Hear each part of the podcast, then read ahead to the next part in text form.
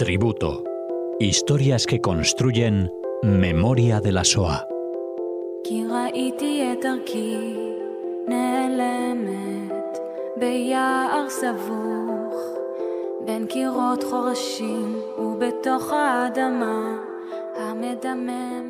Bienvenidos oyentes de Radio Sefarad a un nuevo programa, a otra edición más de este tributo que Ciacilia Levitt nos acerca aquí a esta casa, a Radio Sefarad. ¿Qué tal?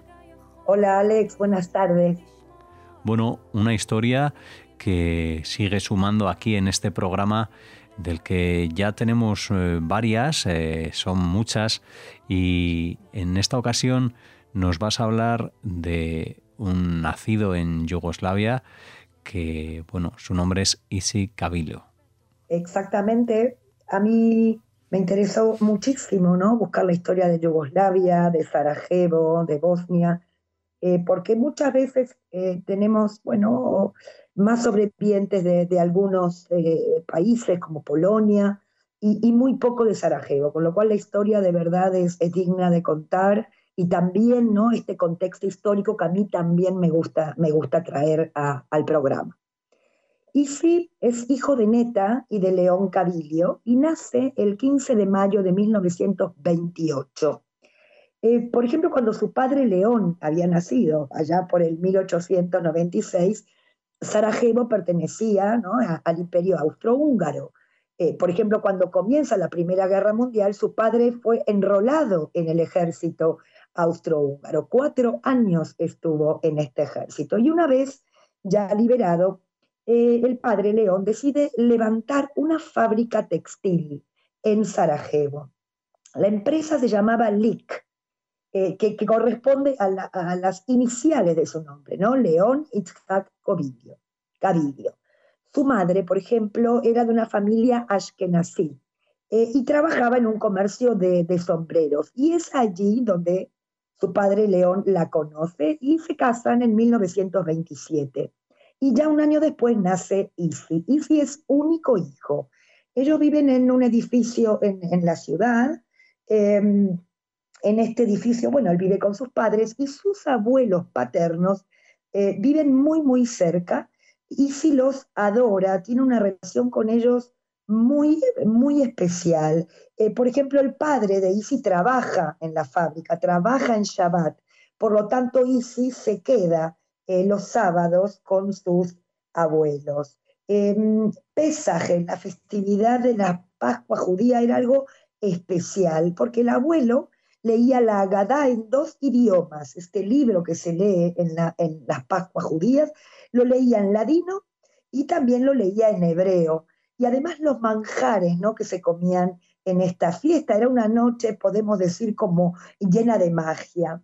Eh, habrán escuchado a lo mejor la Agadá de Sarajevo, que es una de las Agadot más antiguas que se conservan hoy y que está en el Museo Nacional de Sarajevo.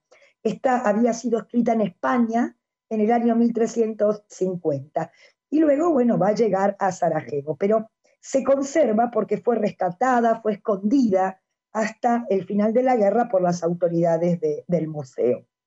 En Sarajevo había una sinagoga grande que pertenecía a los judíos españoles. Recordemos que Sarajevo es uno de los lugares donde el imperio otomano se establece y va a recibir a los judíos expulsados de España. Esta, esta sinagoga tan grande la llamaban el Cal Grande. Era, bueno, una sinagoga esplendorosa. Em, y va a funcionar hasta 1941. En esta sinagoga hay dos cantores, dos hazanim, y además tienen un coro, un coro de niños, y allí cantaba Isi.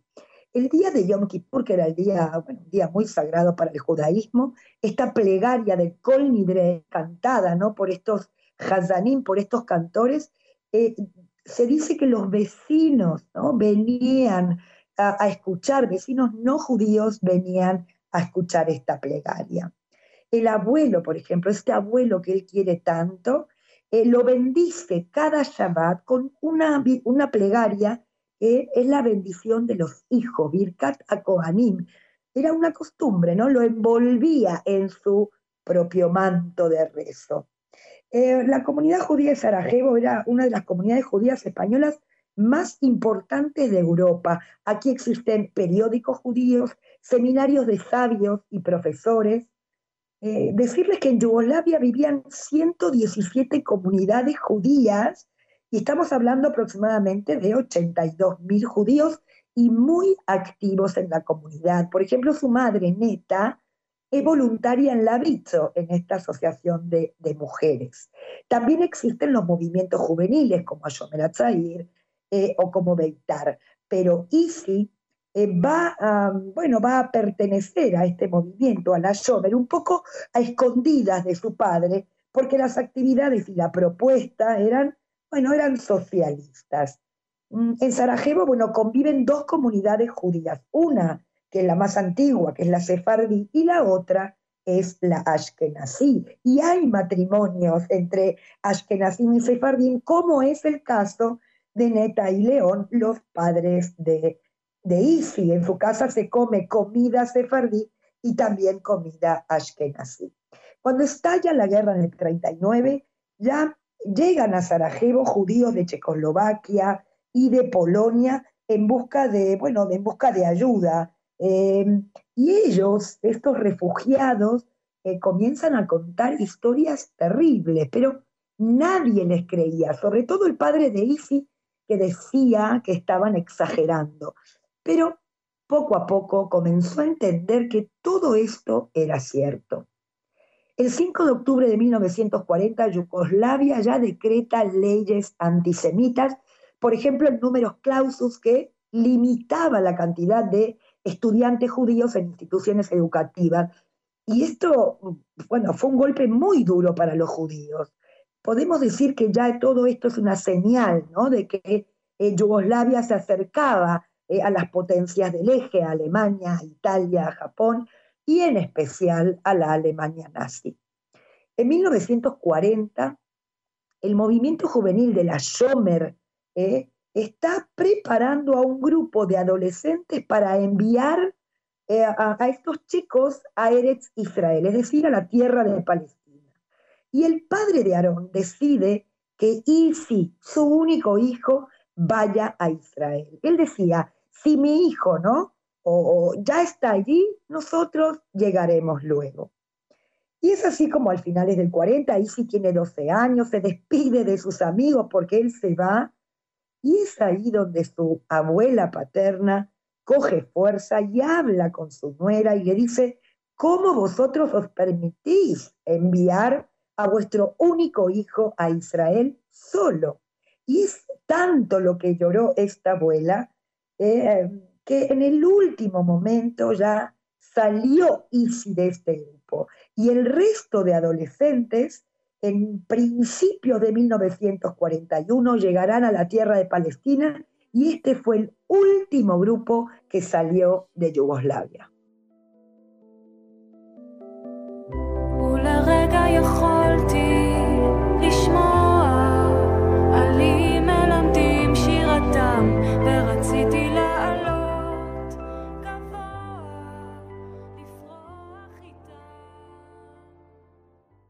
El 6 de abril de 1941 ya comienza la invasión a Yugoslavia y unos días después el país fue dividido entre Alemania, Italia, Hungría y Bulgaria. Por tanto, ya a mediados de abril los alemanes ya entraron en la ciudad de Sarajevo.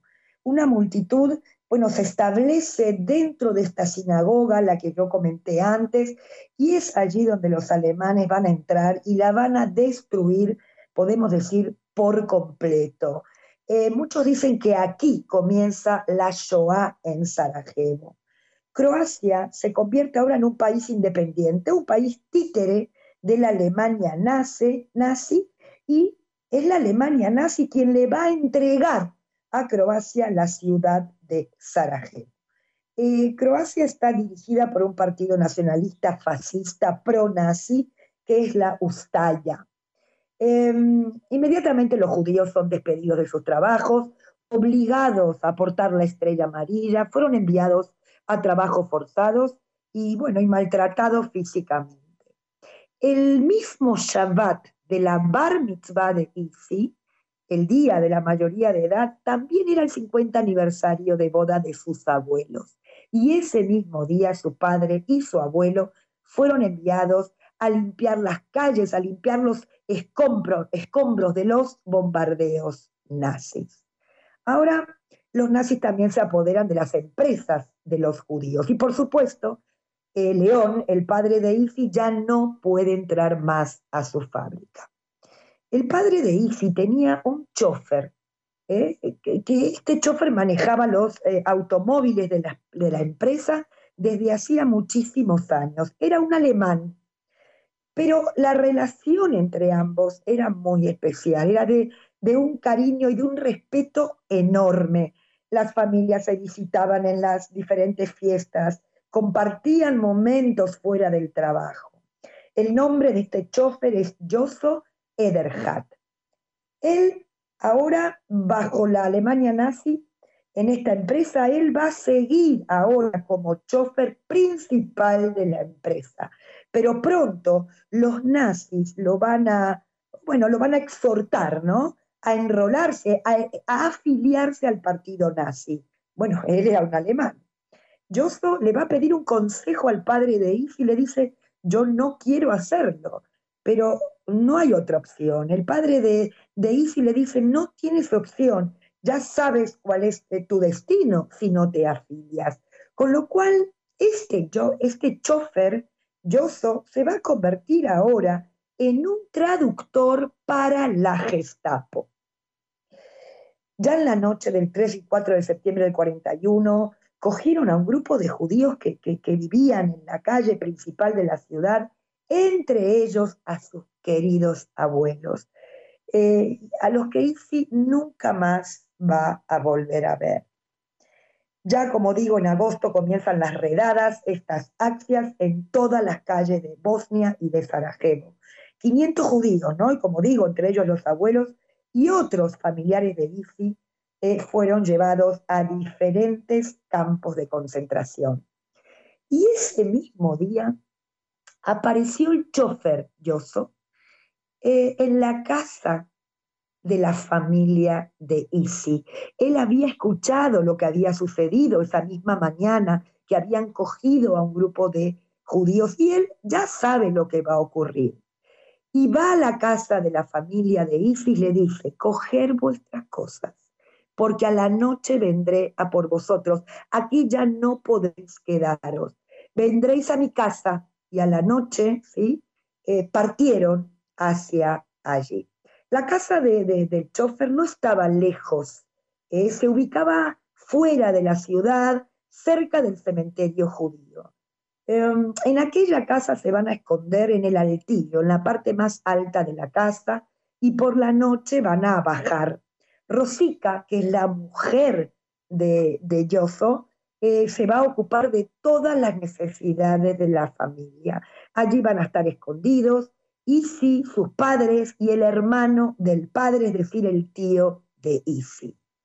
Por supuesto que existe mucho miedo, miedo por los vecinos, que alguien los descubriera, pero todo el barrio le temía a Yoso porque Yoso estaba uniformado, era un nazi, no con la esvástica pertenecía a la Gestapo. El tiempo pasa muy lentamente y todo el momento eh, la familia piensa a dónde y cómo huir. Allí van a permanecer a lo largo de seis semanas. Yoso les va a conseguir documentación falsa, nombres musulmanes y además le consigue un hombre que pueda esconder a su madre con el burka como la mujer, ¿sí? como si fuera la mujer de un musulmán. Y es así como se decide sacar a la familia, sacarlos de, de esta casa y llevarlos a una zona italiana de Mostar.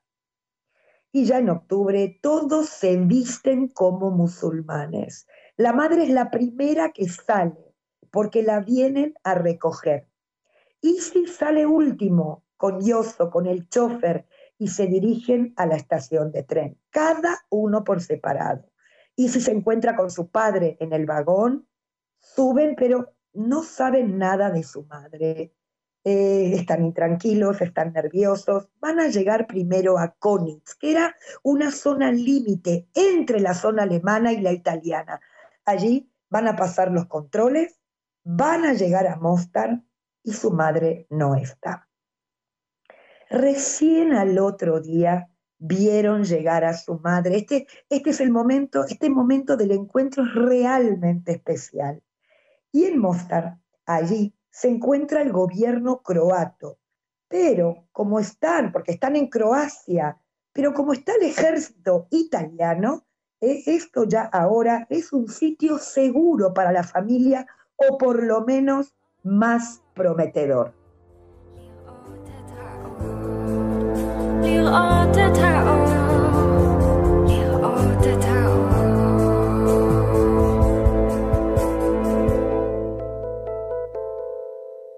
Como dije antes, en Croacia existe este partido nacionalista, los Ustashas, que son antisemitas, pero los italianos no le permiten hacer nada.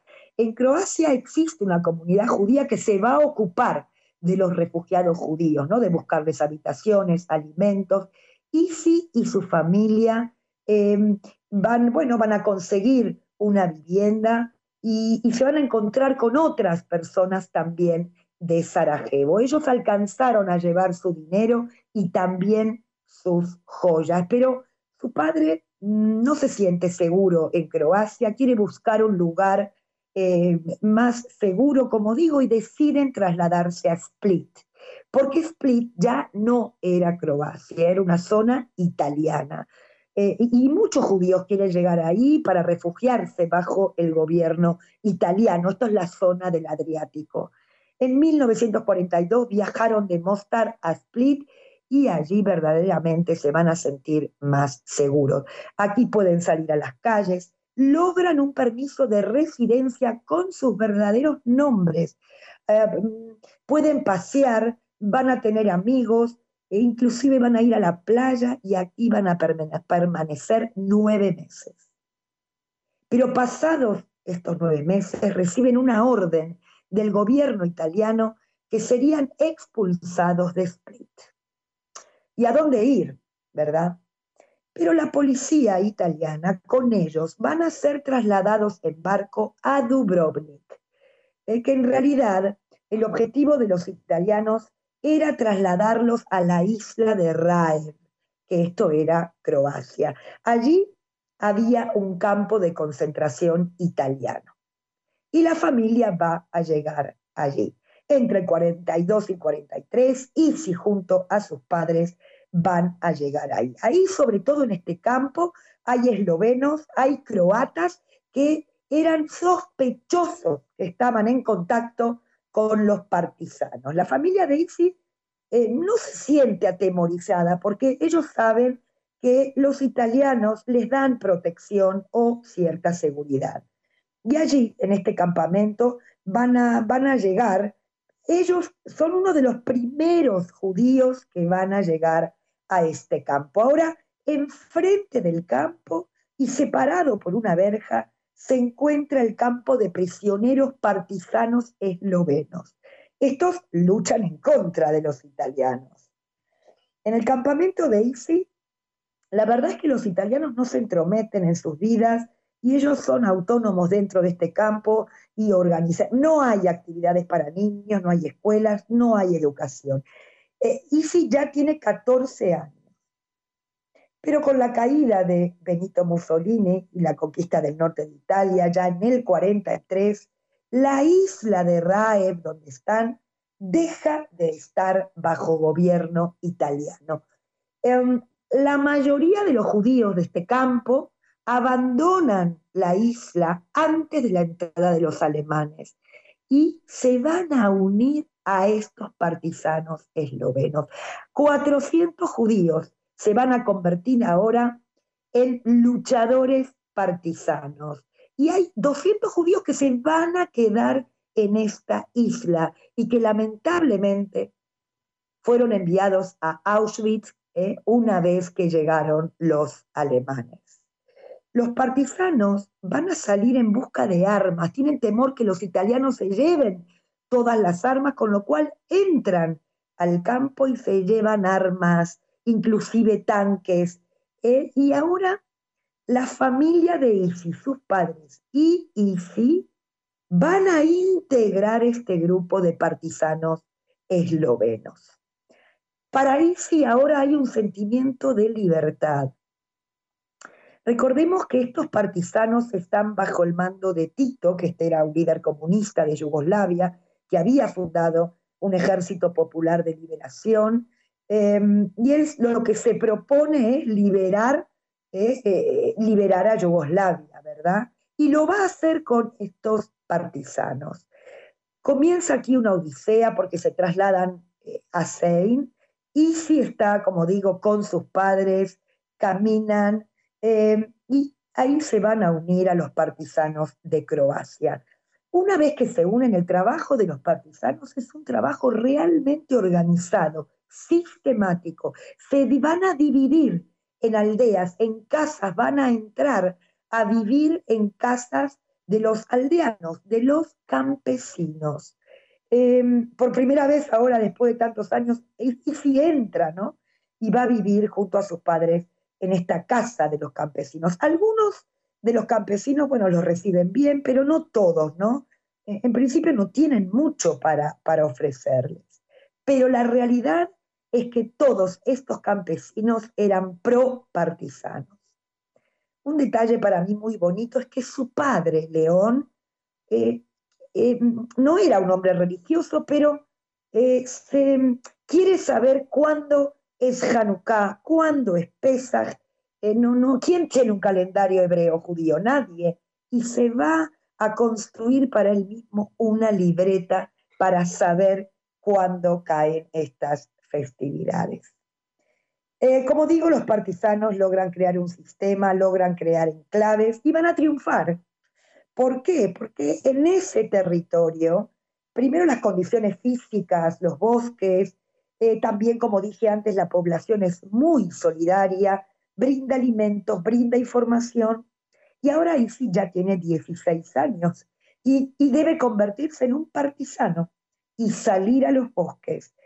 Y, en una unidad de partisanos bosnios, eh, Isi, bueno, lo consigue, lo consigue, por supuesto, el miedo, el terror, los tiroteos, las bombas. Eh, lo único que le sucede a Isi es que se refugia en un árbol porque no tiene esa capacidad de, lucha. Es una época heroica, podemos decir, ¿no? Porque luchan contra los nazis. La relación de los partisanos judíos con ellos, con los eslovenos, es muy buena. No hay diferencia de religión, no hay antisemitismo, todos luchan por un objetivo común. Y el 25 de mayo del 45, Yugoslavia fue liberada por el ejército de Tito, por el ejército rojo y por los aliados. Y también, unos días después ya, los partisanos liberan Sarajevo. Por tanto, Isi y sus padres regresan a su ciudad. Cuando regresan, se enteran que este chofer, Yoso Ederhardt, había sido cogido prisionero por los comunistas y que estaban a punto de enjuiciarlo. Los padres de Ifi buscan a otras personas que también eh, habían sido ayudadas por este chofer y presentan, testifican en este juicio y van a lograr salvarlo gracias a este esfuerzo. Cuando acaba la guerra, la familia de Isi, sobre todo Isi, comienza a dimensionar la tragedia y la pérdida, todo lo que fue la Shoah en toda su dimensión, porque eh, eh, durante todos estos años ellos eh, no, no, no entienden ¿no? de la dimensión de lo que había sucedido, lo van a comprender después de la guerra. Solo decirles que de los 14.000 judíos que vivían en Sarajevo, van a quedar solo mil en 1948, Isi llega a Israel, a la tierra de Palestina, pero llega con la declaración de la independencia y se va a enrolar en el ejército de Israel. Y ya en 1952 comienza sus estudios en el Technion a estudiar arquitectura. Ya en el año 58 se casa con Odeda y va a tener dos hijas, más tarde cinco nietos y hoy tiene dos bisnietos. Los padres de Isi también van a llegar a Israel, Leonineta, Cabilio, y hasta su muerte van a vivir ahí en Haifa, muy cerca de la casa de Isi. Em, cuando uno de sus nietos se casa, Isi eh, comprende lo inmensamente feliz y afortunado que es, porque se salvó de la Shoah, porque hizo aliá, se fue a vivir a la tierra de Israel, luchó en las guerras de Israel, creó una familia hermosa y él dice, ¿qué más puedo pedir? ¿Qué me falta? Soy el hombre más feliz del mundo. Quiero para ir cerrando agregar algo muy importante.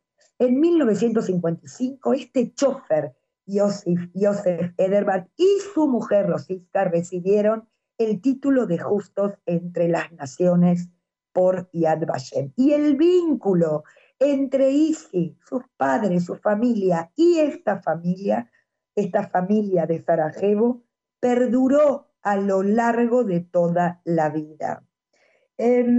En, una entrevista que vi, eh, la, nieta, la nieta del chofer dice, yo creo que mis abuelos nunca fueron conscientes del riesgo que corrieron ellos lo hicieron para ellos, era algo normal, no eran conscientes que estaban salvando vidas. Y otro dato importante es que durante la guerra civil en Yugoslavia del año 92, ISI ayudó a la familia de Ederbach a salir de Sarajevo y así salvaron sus vidas. Y ahora sí voy a cerrar. Es una historia de salvadores.